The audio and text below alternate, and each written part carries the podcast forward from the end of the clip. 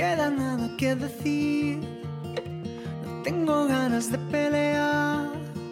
Será mejor dejarlo aquí antes de desangrarnos desde que el cielo existe. Marcos Cao ha publicado Mañana Mejor, su segundo trabajo de estudio en solitario que vio la luz tras unos cuantos años de trabajo y de compaginar el resto de grupos donde tenemos la suerte de disfrutarle. Marcos Cao, ¿qué tal? ¿Cómo estás? Muy bien, Belén, encantado de saludaros. Es un placer, como siempre. Mañana mejor, mañana me irá mejor. ¿Siempre has sido tan positivo y ante momentos duros has pensado, bueno, mañana me irá mejor? ¿O este disco también incluye momentos de bajón? No he sido siempre tan positivo. Este disco me pilla en un momento, no digo optimista, pero personalmente soy bastante más positivo y más optimista personalmente a nivel de mi estado anímico, ¿no? Eh, luego contemplo el mundo y obviamente no soy muy optimista, la verdad. Pero sí que a nivel personal sí que es así. Incluso los momentos de más íntimos que pueda tener este disco están escritos desde otro punto de vista bastante eh, más colorido que antes.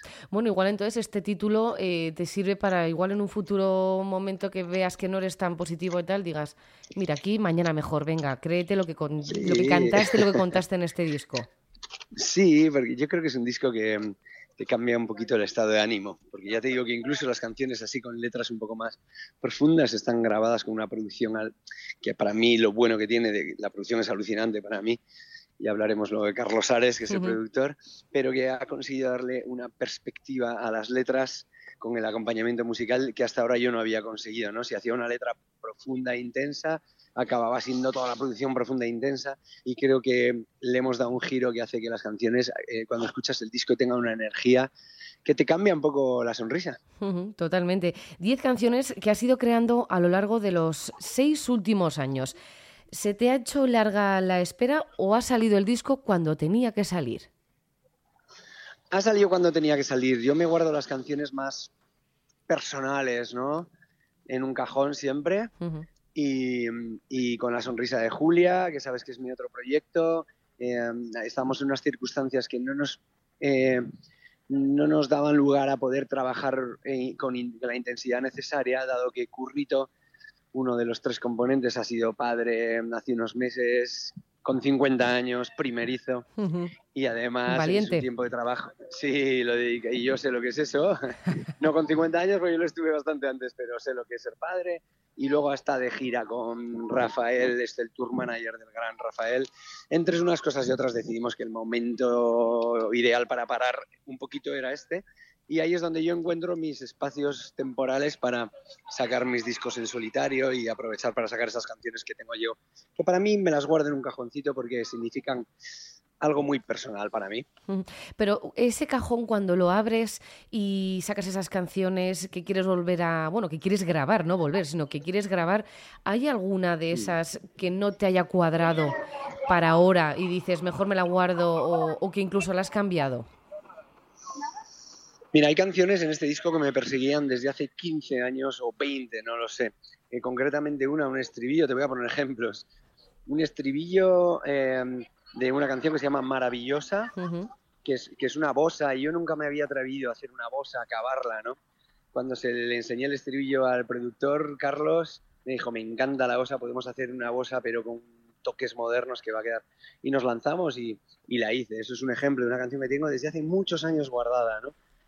Y, y, luego hay canciones que he compuesto este mismo año, ya en medio del proceso del disco, ¿no? creo que no me he dejado así ninguna importante. ¿Qué diferencia hay entre lo que compones para, por ejemplo, la Billy Boom Bam o, La Sonrisa de Julia con lo que compones para ti? ¿Te muestras más sincero eh, contigo mismo en, mm. tu proyecto en solitario o también eh, eres sincero en los otros proyectos?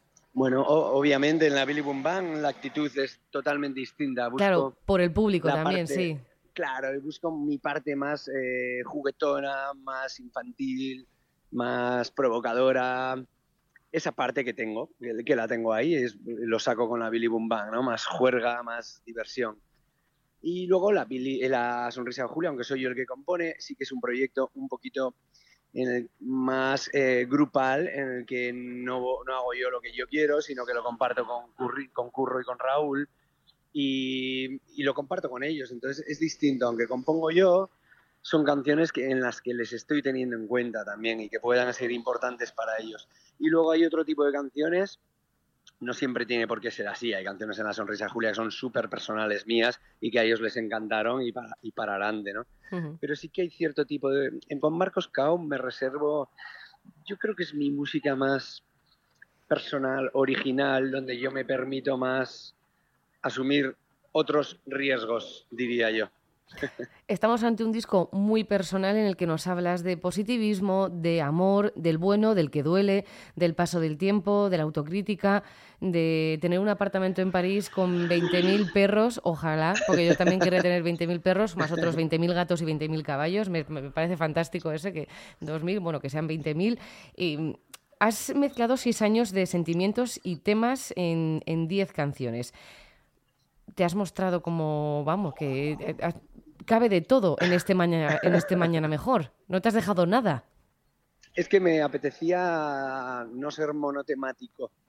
Y en estos seis años mi vida ha cambiado muchísimo, muchísimo, muchísimo a nivel interior personal. personal. Yo me veo mucho más sonriente, muchísimo más abierto a, a asumir riesgos, incluso en la producción de ahí haber trabajado este disco con alguien de 25 años. Y queríamos que a nivel temático, algo que me dijo Carlos, el productor, me dijo, no quiero que haya una sola canción que se parezca a las demás en este disco, no quiero que la gente se empiece escuchando el disco y diga, joder, qué bien como me gusta, y a mitad del disco se canse. eso, es, eso es una cosa que la gente joven tiene muy claro en su cabeza, ¿no? Y trabajamos eh, escogiendo entre canciones que, que aportara cada una una cosa diferente al disco. Yo creo que eh, desde mi humilde, desde la humildad, te digo que es un disco que a ese nivel es bastante rico. Creo que no hay una sola canción que repita la fórmula de otra ni finales parecidos, ni instrumentaciones, etcétera, etcétera, ¿no? Entonces hemos hecho esa elección de canciones para no dejarnos nada fuera, ni texturas, ni a nivel temático tampoco. Es que además de ser uno de los discos más personales de tu carrera, por no decir el más personal, eh, Yo creo que sí. pues, pues el, más personal, otro adjetivo que lo, que lo define es experimental, porque es lo que dices, ¿no? Vemos y escuchamos en este álbum mil melodías diferentes, pruebas, sonidos, coros, hmm. eh, estilos. En este disco, Marcos, has hecho mm. lo que te ha dado la gana.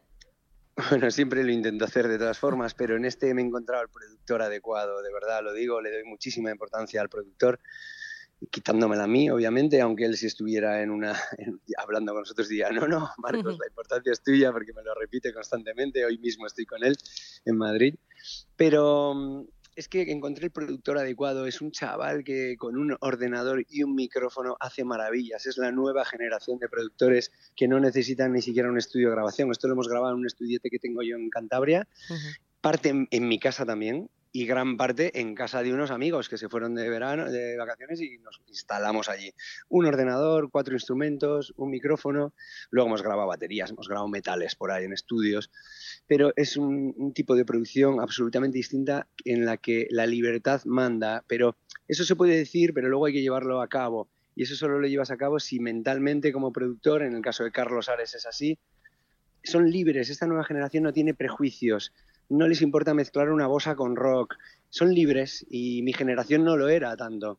Entonces, haber encontrado este tipo de productor en el que se mezclan acústicas con bases electrónicas, con pianos acústicos, con, con, con samplers, ¿no? Eso solo lo haces si tienes este productor y, me ha permitido jugar más que nunca, arriesgar más que nunca con un colchón de seguridad detrás, sabiendo que lo producía Carlos Ares y viendo los resultados desde la primera canción que me dejaron alucinado y ahí ya nos lanzamos. Es que en este Mañana Mejor, eh, desde luego que otro objetivo eh, podría ser la sorpresa, porque no te esperas eh, la siguiente y la siguiente y este ritmo y esta bosa. Dices, pero ¿esto qué es? O sea, es una locura, pero que has conseguido que esa locura tenga sentido en un disco que, vamos, que se escucha de principio a fin y que es una maravilla.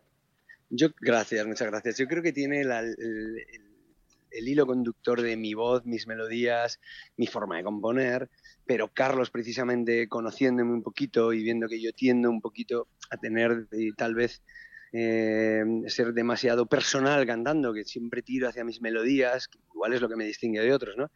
Me dijo, tenemos que hacer canciones, eso, lo que te decía antes, cada canción tiene que aportar una cosa distinta.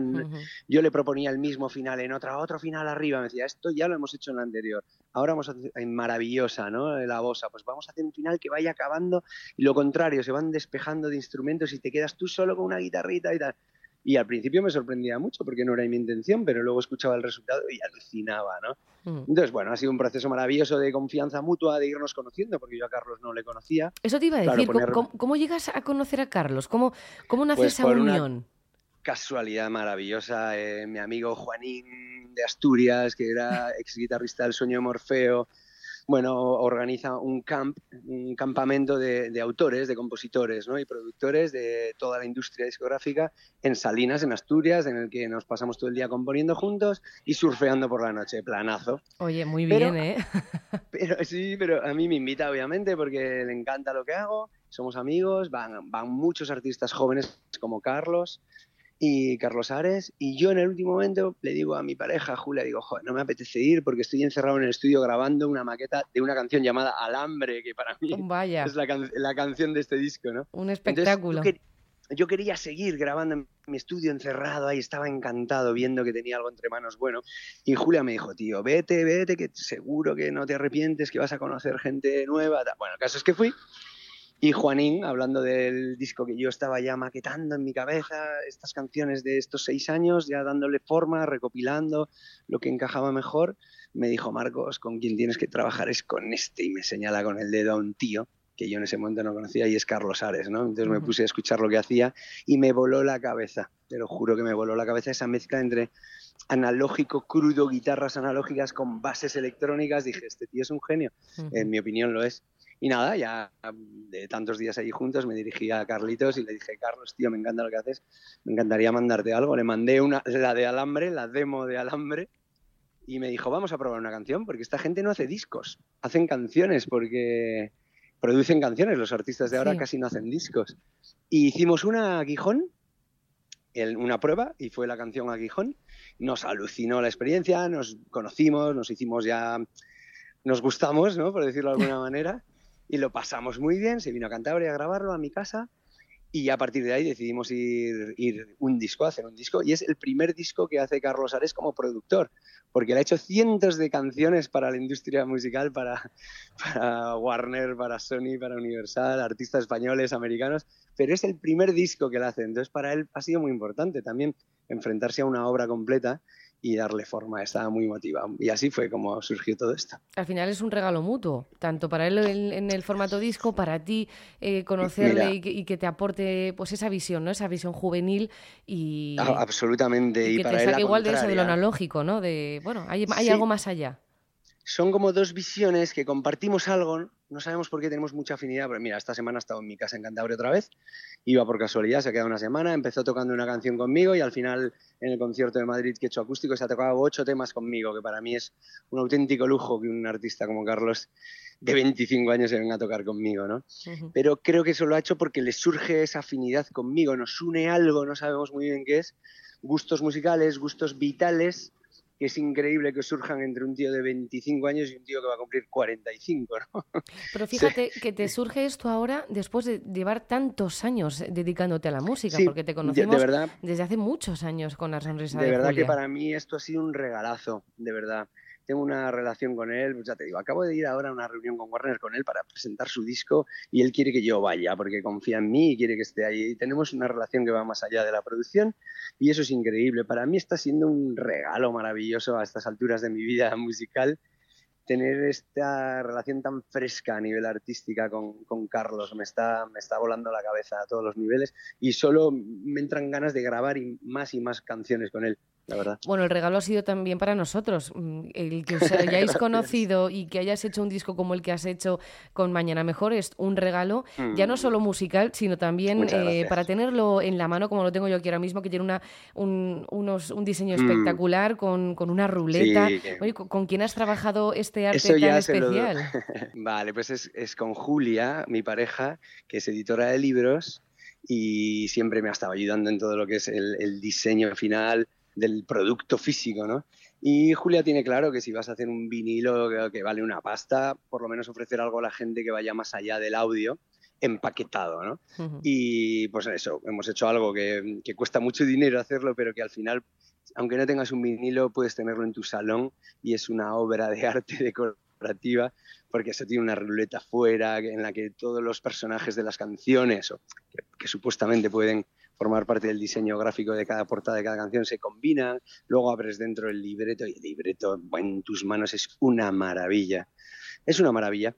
Entonces, bueno, estamos súper contentos y yo me siento también muy afortunado de formar parte de un equipo que hacen las cosas así, ¿no? El arte es increíble. El diseño gráfico lo ha llevado a cabo el estudio Muta, con el que trabajamos siempre, y la dirección artística, pues Julia. Oye, ya Julia ya te dijo que fueras al, campamento donde conociste a Carlos Ares. O sea que yo creo que ya lo que te diga Julia, le llevas haciendo caso muchos años, me parece estupendo, pero yo creo que a partir de ahora más aún, ¿eh? Bueno, uno, eh, una de las cosas que tiene la madurez es darse cuenta de a quién tienes que escuchar y a quién tienes que decir que sí porque te compensa, porque te lo ha demostrado tantas veces, ¿no? Que, que su opinión es muy, muy, muy, muy importante, vamos. Oye, la gente eh, que ya ha escuchado este disco, ¿Sientes que después de dos meses lo están entendiendo? ¿Cómo, cómo estás eh, sintiendo ese feedback, esa, ese recibimiento de mañana mejor?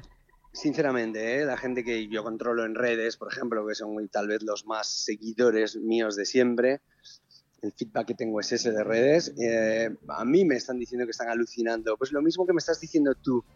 Yo creo que a la gente que lleva escuchándome años, este disco le sorprende, pero no deja de ser esa esencia mía, pero creo que hemos aportado una cosa distinta que no habían escuchado nunca. Incluso en el concierto ayer en Madrid, en Augústico, yo he visto gente que lleva escuchándome en directo 18 años. Y me decían, ha sido alucinante lo que ha ocurrido hoy me sigue sorprendiendo. Eso es lo que eso es lo más bonito que te puede decir alguien que te ha visto igual 40 pues veces. pues sí. y también... eso es lo que me dicen con el disco, básicamente. Y lo, y lo demuestras, como dices en el concierto acústico, que la gente lo notas, ves a la gente encima, ya les puedes ver la cara cantando las canciones, pero es que además no dejas de colgar el cartel de no hay entradas. Yo es con ese ese puede ser uno de los mejores de los mejores signos, ¿no? De que la gente le está gustando el disco. Eso es porque soy consciente de mis limitaciones y porque hago salas acordes con, con mi audiencia. Bueno, pero, a, veces... pero es maravilloso. Bueno, yo siempre soy optimista, ¿no? Entonces hago una sala acorde con mi audiencia, pero oye, luego hay que llenarla, que no es fácil hoy en día. Y las estamos llenando, así que yo estoy contentísimo.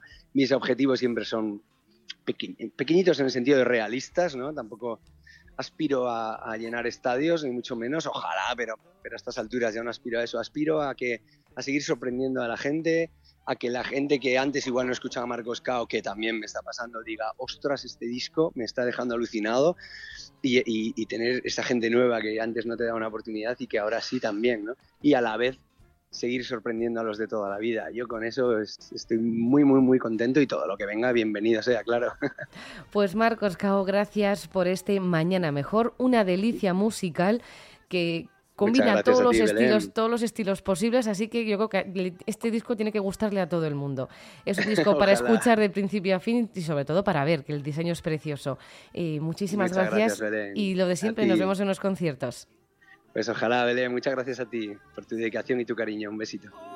Desde lejos tus recuerdos que inocentes son.